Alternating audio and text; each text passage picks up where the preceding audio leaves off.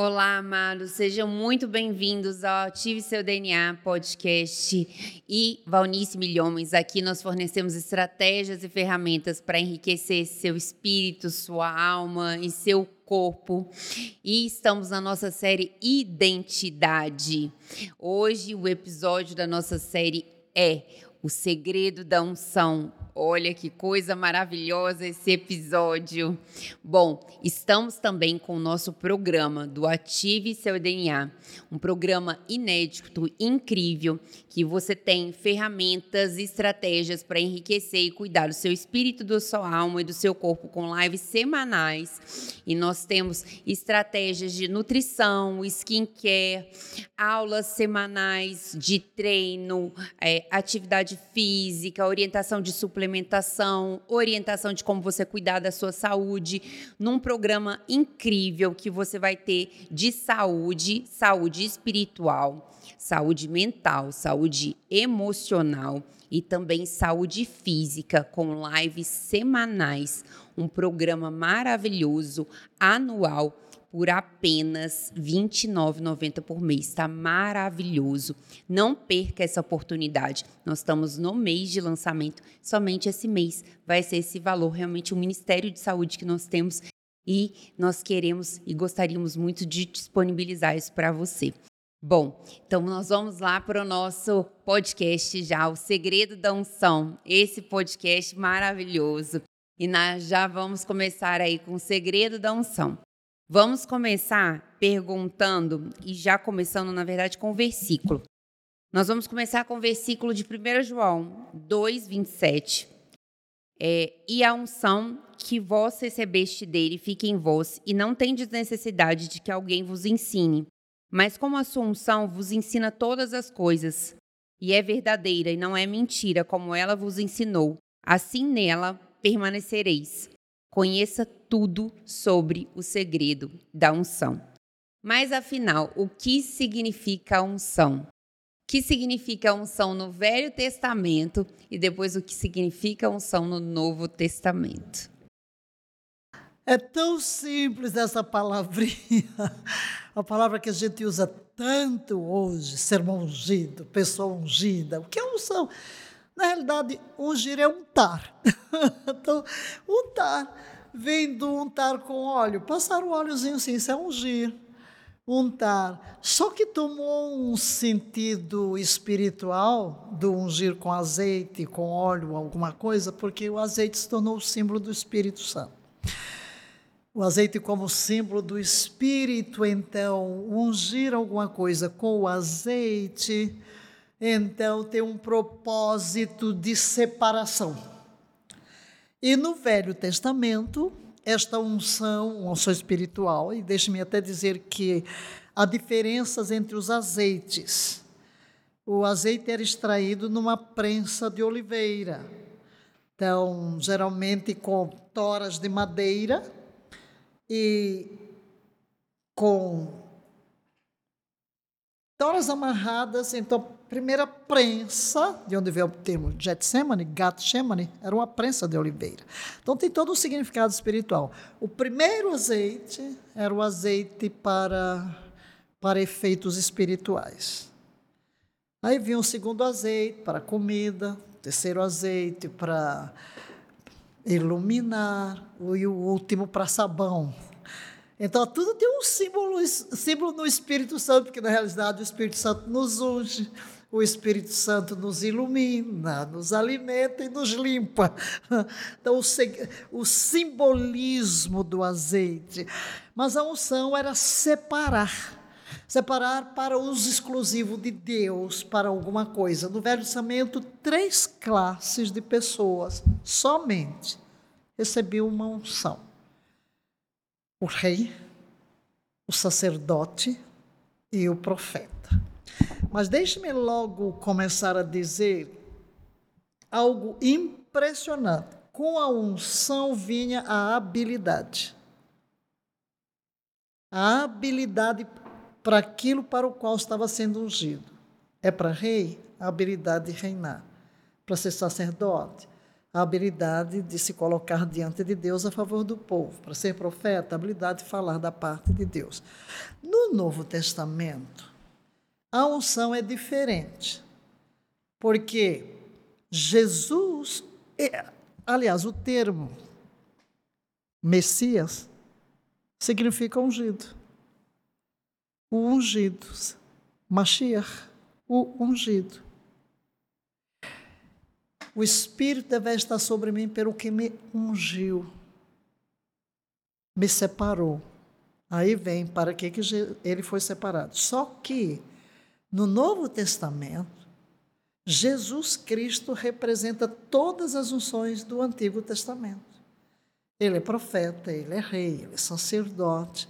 E quando ele se torna o nosso sacrifício, morre por nós para que sejamos recriados e nasçamos de novo, nós recebemos tudo dele. Então nós somos ungidos. A unção do Novo Testamento é universal. Todos nós somos separados. Todos nós somos ungidos neste sentido. Por isso o texto que você leu, que a unção está em vós, porque é a unção do Espírito Santo. E o Espírito Santo se tornou residente.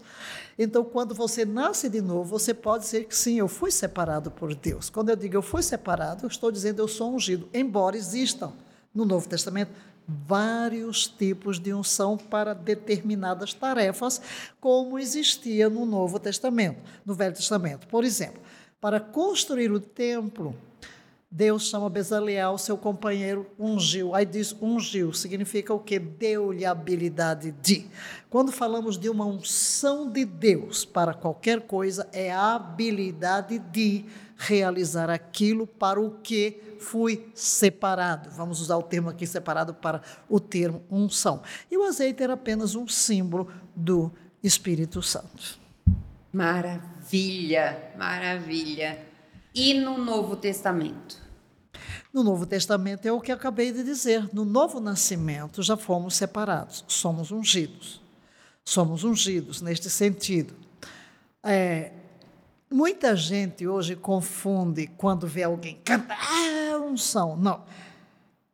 A unção produz resultados. Se eu fui ungido para pregar, eu recebo a capacidade de pregar. Se eu fui ungido para curar, eu recebo a capacidade, é a habilidade divina. Eu definiria simplesmente com uma frase: habilidade divina. Essa é a verdadeira unção no Novo Testamento. É, e no sentido né, que você está falando aqui de identidade, eu até escrevi no, escrevi no, no, no, livro, né, a unção é o ato de Deus separar uma pessoa para uma determinada função, investindo-a de autoridade para ocupar a posição e habilitando-a para o seu exercício. Agora, a unção, portanto, fala de quê? Posição, habilidade e identidade. Com a unção vem a identidade. Fui ungido para ser profeta, a identidade de profeta. Foi ungido como filho de Deus, a identidade de filho de Deus. Então, com a unção, vem habilidade de ser aquilo para o que eu fui ungido e a identidade. Eu assumo a identidade da minha unção. Então, por exemplo, quando Davi foi ungido por Samuel para ser rei, ele recebeu a, habilidade, habilidade, de ser rei. rei. A mesma coisa com Saul. Entendi. A mesma coisa com Saul, porque quando você fala, você traz o exemplo do, do, do Antigo Testamento, é a habilidade para. É quando. Eu, eu gosto dos textos lá em 1 Samuel, quando diz que, naquele momento que Samuel derramou o azeite sobre. E era assim que eles ungiam, derramava o azeite sobre por isso, quando diz Jesus, diz, seu Espírito está sobre, me ungiu. Só que ali não tinha azeite físico, é o próprio Espírito Santo, porque no Velho Testamento o azeite físico era um símbolo. E em Jesus o símbolo se torna realidade. Então, depois de ungir, diz assim: foi mudado, quer dizer, ele saiu, ele partiu e ele foi mudado, passou a profetizar. Então, a unção transforma. A unção transformou. A partir daquele momento, ele era uma nova pessoa. Quando se ungiu, Davi disse: a partir daquele instante, o Espírito do Senhor se apoderou de Davi, porque a unção vem transformar, se apodera de. Por exemplo, Saul recebeu a unção imediatamente a habilidade de reinar. Davi também, só que aí tem problemas. Como você encara a unção? Como você encara? Porque você foi ungido por Deus, Deus lhe deu a capacidade, mas existe um processo para o desempenho da sua missão. E como é que você vai reagir? Aí, quando vamos comparar os dois, vamos ver que os dois agiram diferentemente em relação à unção. Não sei se é onde vai estar a sua próxima pergunta. Quais são as realidades espirituais da unção? Muito bem.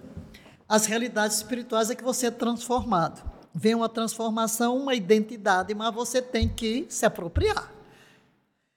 Você tem que se apropriar. Por exemplo, Saul. Quando chegou o desafio da guerra e Golias, o filisteu, vem um exército contra ele, o exército, em vez de guerrear, manda um representante, que é Golias. Só que Golias é um gigante. E Golias diz assim: dai-me um homem. Como que diz? Para que envolver o exército? Não, vamos ter um duelo. Eu represento os filisteus, você, Saul, me dá aí um israelita. O que vencer, o outro será servo.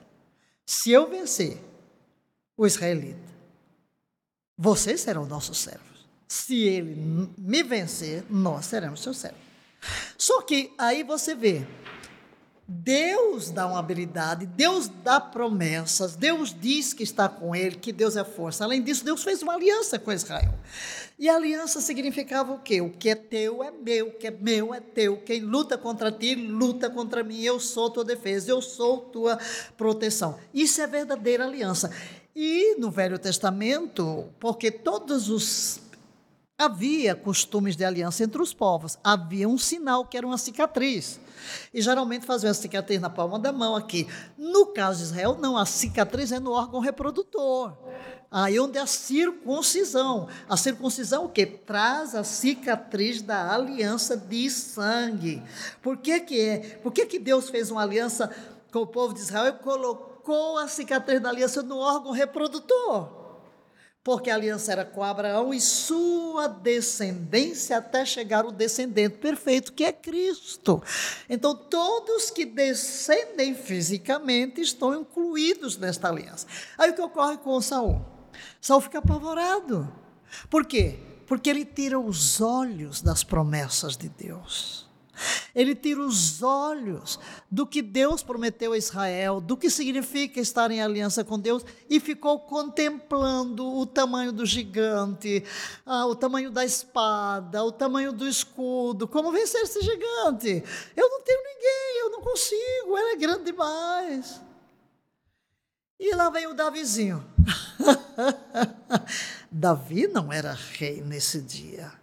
Ocorre que Saul já havia sido rejeitado por Deus por causa por não obedecer a Deus. E Davi era apenas um pastorzinho de ovelha, mas Samuel já tinha ido lá, porque Deus diz: "Vai ungir". Ao salmo que diz: "Achei a Davi, meu servo, com meu santo óleo ungir. A minha mão permanecerá com ele". Então, quando Davi vai lá para a guerra para levar comida e saber como é estão os irmãos dele, ele escuta. Ele fica fazendo pergunta: o que, o que? Eu disse: ah, que? Isso aí, ó. Ele se gaba. Ah, que que disse? Ah, então levaram ao Saul. Mas ele é tão jovenzinho, uma aparência tão. um pastorzinho de ovelha. Nunca foi soldado. Aí chega e olha para Saul, Saul diz: Mas você ah, não, olha, veio um urso matar minhas ovelhas, eu cá, estrangulei o urso. Ah, não tem fera, eu não deixo uma fera tomar uma ovelha minha, eu caio em cima da fera. Assim eu faço com esse incircunciso filisteu. Por que, que ele disse incircunciso? Olha a consciência de Davi. Eu carrego a cicatriz da aliança com Deus. Ele não. Então Deus, gigante, hum, Deus é maior do que tudo. E ele olha para aquele gigante e diz: Ai, ai, ai, esse meu alvo é tão grande que não tem jeito de errar a pontaria. Até de olhos fechados eu vou acertar. então, a visão que ele tem da unção que transforma a identidade. Por fora, Saul era rei coroado, por dentro era escravo. Ele tinha uma raiz de rejeição. Ele tinha uma péssima identidade. Quando Samuel foi falar com ele, ah, eu sou o menor da casa do meu pai, é a menor tribo e eu ainda sou o menor da menor da menor da menor. Então essa era a identidade dele, era como ele se via. E apesar dele ter uma unção para ser rei, dentro dele ele nunca se libertou daquela identidade negativa de escravo. Davi não. Davi por fora é um simples pastor de ovelha, por dentro ele é rei. Por que por dentro ele é rei? Porque ele assumiu a identidade. Eu estou em aliança. Eu estou em aliança. E quando ele vai para, quando ele é, inicialmente, Saul pega toda aquela armadura e veste, ele nem consegue caminhar, porque pesava muito. Não, tira esse negócio. Eu vou sem nada mesmo. Passa no ribeiro, parece que eu estou vendo o ribeiro, já passei ali onde ele pegou a pedrinha dele. Ele pega pedra, as pedras do ribeiro, o que, é que ele tem? Um, dependendo de onde você está, é uma na minha terra baledeira, baleeira, sei lá, aquele negocinho que você faz assim, tchum, e joga a pedra. Né? não sei o nome que você chama. Mas então ele vai só com aquilo, vai todo. Aí o Golias olha para ele, só um cão. E ele diz: Tu vens a mim com espada. Tua espada é imensa, teu escudo é imenso. Eu vou a ti, em nome de Yahvé. Ah, por quê? Porque ele se vê em Deus, ele se vê como filho da aliança, ele está em Deus. Eu vou contra ti em o nome de Yahvé de Sabaote, o Senhor dos Exércitos, a quem afrontaste. E então, ele joga a pedra, cai, acerta, ele tem uma pontaria maravilhosa, e ele vai e destrói Golias. Onde está o segredo?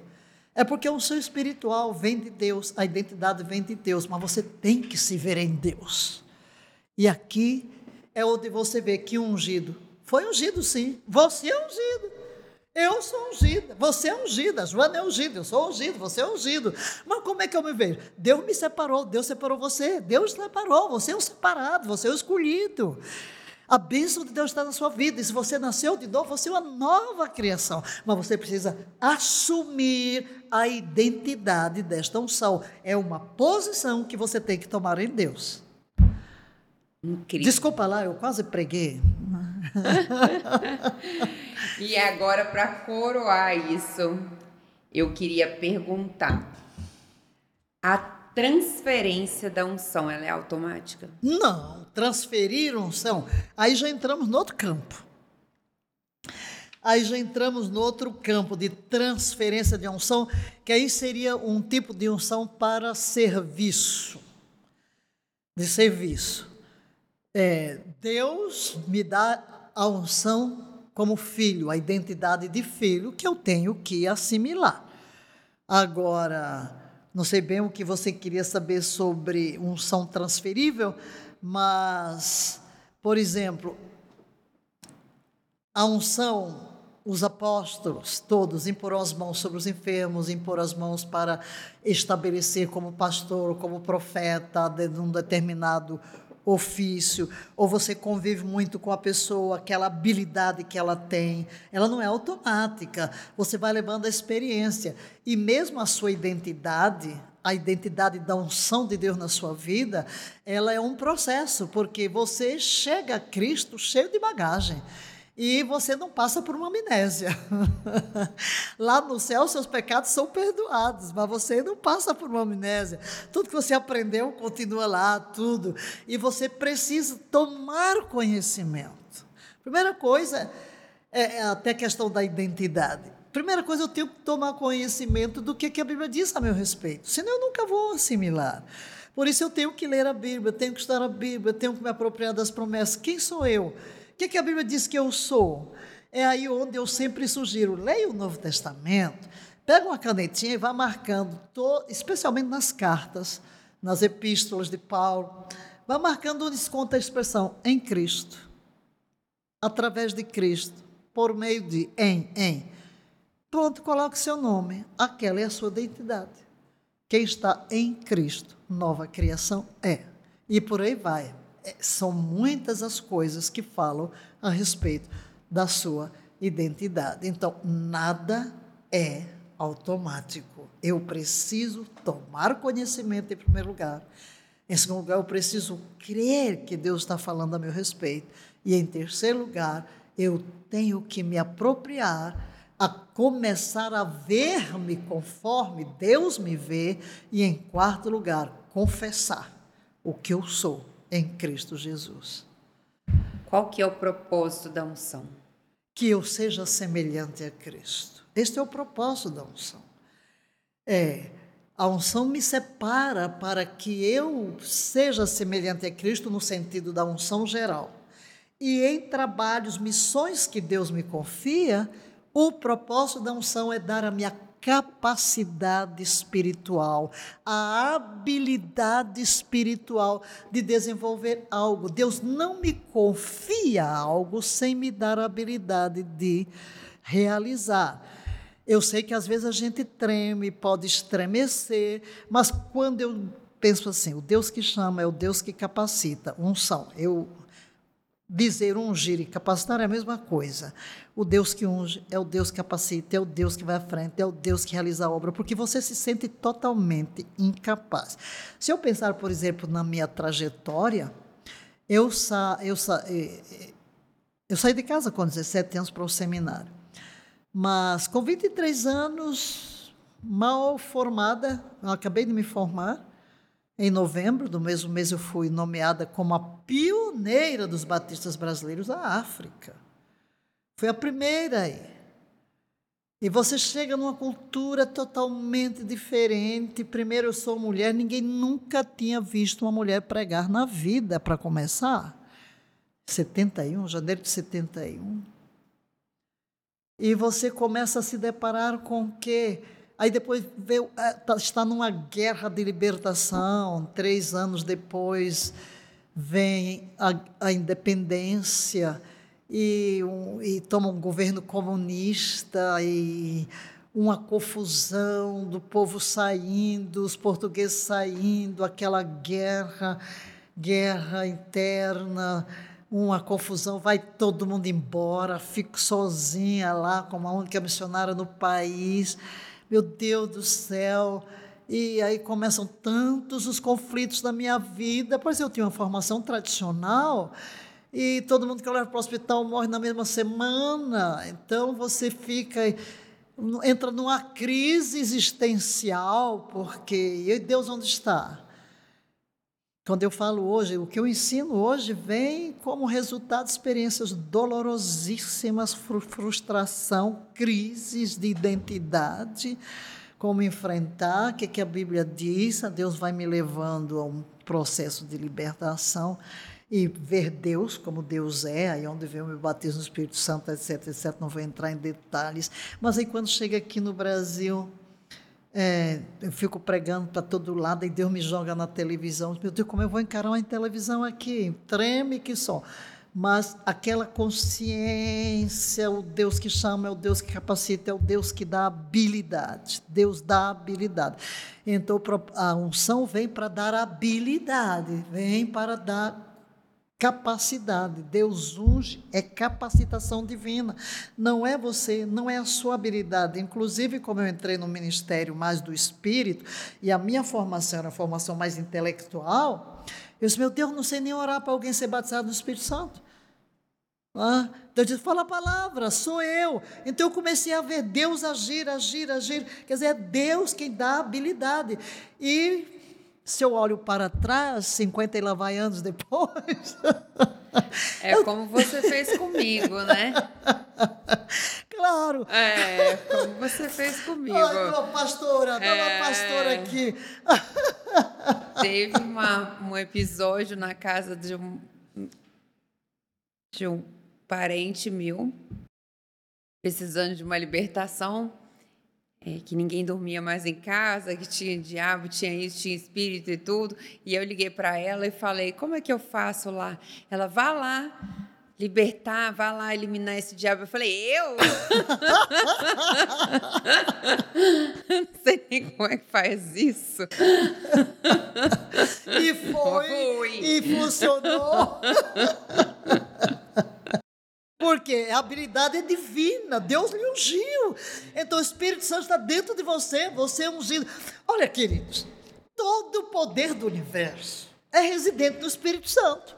E quando você nasce de novo, esse Espírito se torna residente em você. Logo, a fonte do poder, a fonte de sabedoria, a fonte de libertação está residente em você é residente. A unção é residente. Por isso o texto que você começou lendo, a unção permanece em vós, a unção habita em vós. Que unção é? Do Espírito Santo. É o Espírito que unge. Ele está presente, ele está ungido. Então você precisa entender e tomar posse. O Espírito Santo está sobre mim, o Espírito Santo está em mim. Então tudo que Deus colocar no meu coração, eu vou fazer e a habilidade divina vai estar lá comigo. Qual que é o agente, então, da unção? Ah, é o Espírito Santo. Santo. É o Espírito Santo o agente. Desde Jesus, o Espírito está sobre mim. O Espírito está sobre... E você pode dizer que o Espírito também está sobre mim. É, quando eu fui batizado no Espírito Santo, Suzete foi orar por mim lá no meu quarto. E, e eu ali comecei a rir, rir, meu Deus, aquele gozo, depois aquela paz. E ela ficou andando e cantando em inglês exatamente o versículo: O Espírito de Deus está agora sobre mim. Então, o Espírito Santo é o agente.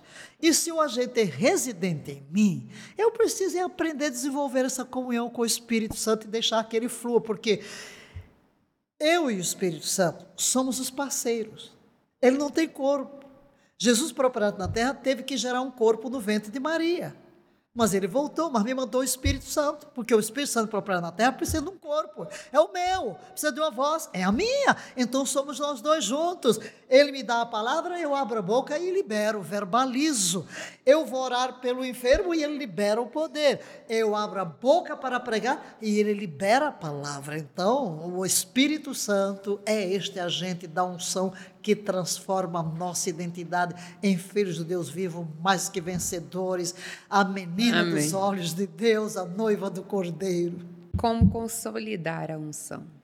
Como consolidar a unção? Como consolidar exatamente buscando alimentar o nosso coração, trazendo os textos, confessando e vindo a Deus e vendo-nos desenvolver esta visão. Desenvolver esta visão não tem nada a ver comigo, tem a ver com Ele. Porque a visão, ah, como eu digo, a visão vem, a unção vem Pra, primeiro, para me separar. Eu fui separada, sou separada do mundo para Deus, sou um filho de Deus. Vem para me habilitar, dá-me a capacidade de fazer tudo o que Ele colocar nas minhas mãos.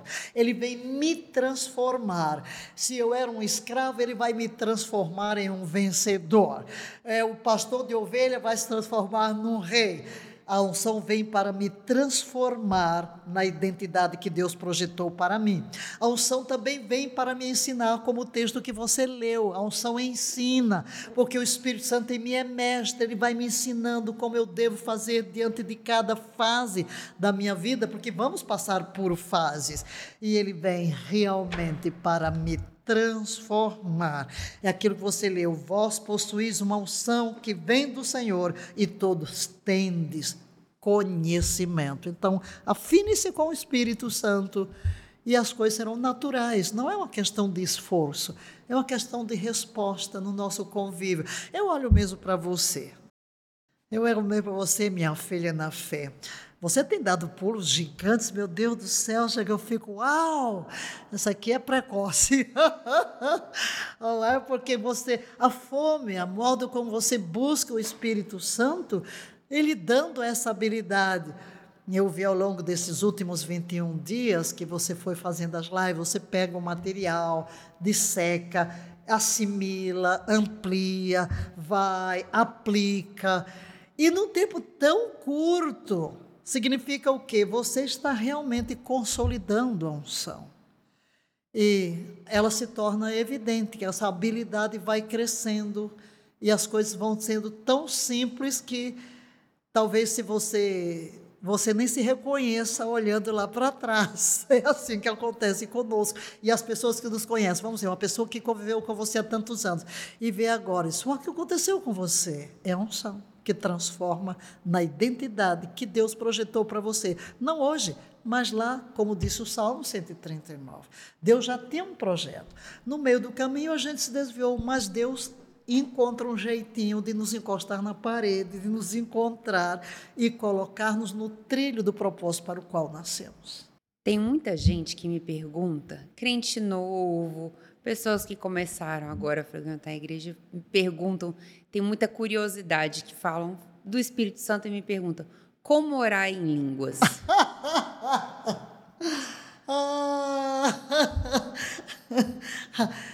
Isso aí eu teria que dar um estudo. Mas como orar em língua? Não existe Dê uma dica. Não. Fale primeiro. Primeiro a pessoa deve ser batizada no Espírito Santo, mas fale, fale, fale o, o, o básico. Não, é porque ninguém busca. Não se aprende a falar em língua. Ah, o falar em línguas é uma evidência do batismo no Espírito Santo, que é uma coisa natural. Você não tem que pensar, eu costumo dizer, vem no pacote. Ah, realmente o batismo do Espírito Santo é, é tão simples. É o seguinte: existem várias formas de batismo. A Bíblia fala. Porque, o que é batizar? Imergir. Batizar é imergir. Então, temos o batismo na água. O pastor nos imerge. O que é que eu faço para ser imergido? Nadinha. Eu me coloco nas mãos do pastor e ele tch, me emerge. Certo? Agora, quando eu aceito Jesus, o Espírito Santo me emerge em Jesus. Por isso eu faço parte do corpo. É, eu não vejo a imersão espiritual. Então o Espírito Santo me batiza em Jesus. Mas Jesus promete o batismo no Espírito Santo. Recebereis poder. Então, o batismo no Espírito Santo é exatamente a habilidade. E o batismo vem para me dar capacidade de testemunhar. Então, quando eu sou imerso no Espírito, quando eu aceito esse batismo no Espírito Santo, é natural que venha uma manifestação de falar em línguas desconhecidas, que é a linguagem do Espírito. Mas eu não tenho que me preocupar com isso, porque ela vem de uma forma natural. Natural. Então eu não busco falar em línguas, aprender a orar em línguas. Não existe. É no batismo do Espírito Santo. Porque como é que eu recebo? Pela fé. Quando eu, eu creio, ele não diz, Pedro mesmo diz Arrependei-vos e crede, recebereis o dom do Espírito Santo. Porque a promessa é para vós, para os vossos filhos, para todos quantos o Senhor Deus nos chamar. Então, é uma manifestação. Há pessoas que, neste momento do batismo do Espírito Santo, como é que eu recebo o batismo do Espírito Santo? Sempre do jeito que você recebeu Jesus. Como é que você recebeu Jesus? Jesus, eu creio, eu recebo. Como é que eu recebo o batismo do Espírito Santo? Do mesmo Jesus. Mesmo jeitinho, é pela fé. Jesus, eu venho a ti, tu és o batizador no Espírito Santo, e nesta hora eu me entrego nas tuas mãos. Eu sei que neste momento tu estás me imergindo no Espírito Santo, graças te dou, porque no abrir da minha boca falarei novas línguas, conforme o Espírito me concede que fale. É pela fé, do mesmo jeito, eu creio. Você não se entregou na mão do pastor, creu que ele emergiu? Foi assim. Você creu em Jesus e o Espírito tchum, emergiu em Jesus. Agora, você olha para Jesus agora como o batizador no Espírito Santo, como aquele que me emerge. Aqui é uma figura de linguagem. Eu recebo Jesus nesta hora, esse batismo é pela fé.